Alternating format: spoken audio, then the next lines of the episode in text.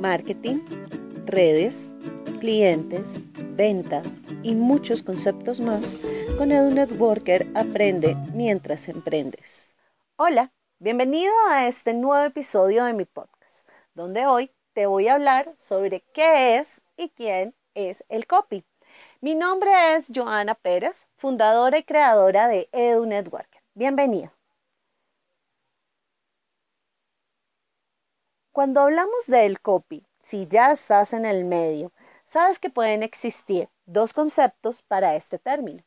Pero si por el contrario apenas estás empezando, hoy te voy a explicar cuáles son. El primer concepto es cuando hablamos de la persona. Sí, esa persona que crea los textos llamativos, seductivos, sencillos y novedosos que atraen al cliente. Y el segundo concepto es los textos. Sí, los que acompañan las piezas gráficas, como lo son el título, el pie de foto, un artículo, el eslogan y muchísimos más. Cuando vas a crear un texto, siempre debes pensar primero en el contenido, ya que este tiene que ser llamativo. Así vas a poder seducir al cliente al que te estás dirigiendo.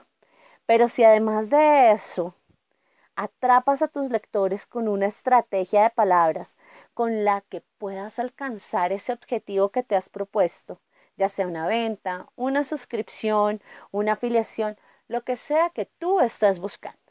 Para eso nos sirve el copy. Para mejorar tus textos, para que sean más llamativos y cumplan la función que tú quieres. Pero, ¿cómo los vas a utilizar en tus artículos? Hoy te voy a dar cinco tips con los cuales tú vas a poder dirigirte a tu cliente y poder obtener los resultados que estás esperando. El primero es comprender tu producto. Para poder llegar a ese público objetivo, primero tienes que manejar tu producto de pies a cabeza. Así vas a poder resolver las dudas que se le presentan a los lectores. El segundo, definir a tu cliente. Cuando conoces a tu cliente, sabes a quién te vas a dirigir, cuál es el contenido que vas a ofrecer y cómo vas a llegar a ellos.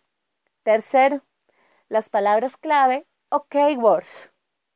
Estas palabras te van a ayudar a que tu contenido se posicione y esto es muy importante, no lo olvides, porque así es como va a llegar a más personas y van a estar más interesados en leer tus contenidos.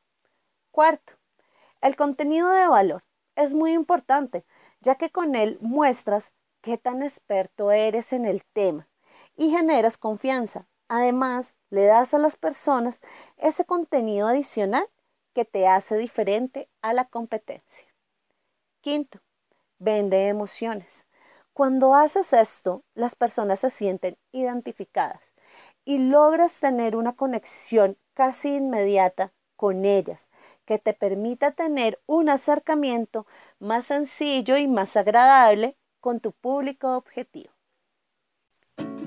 Marketing, redes, clientes, ventas y muchos conceptos más con Edu Networker aprende mientras emprendes.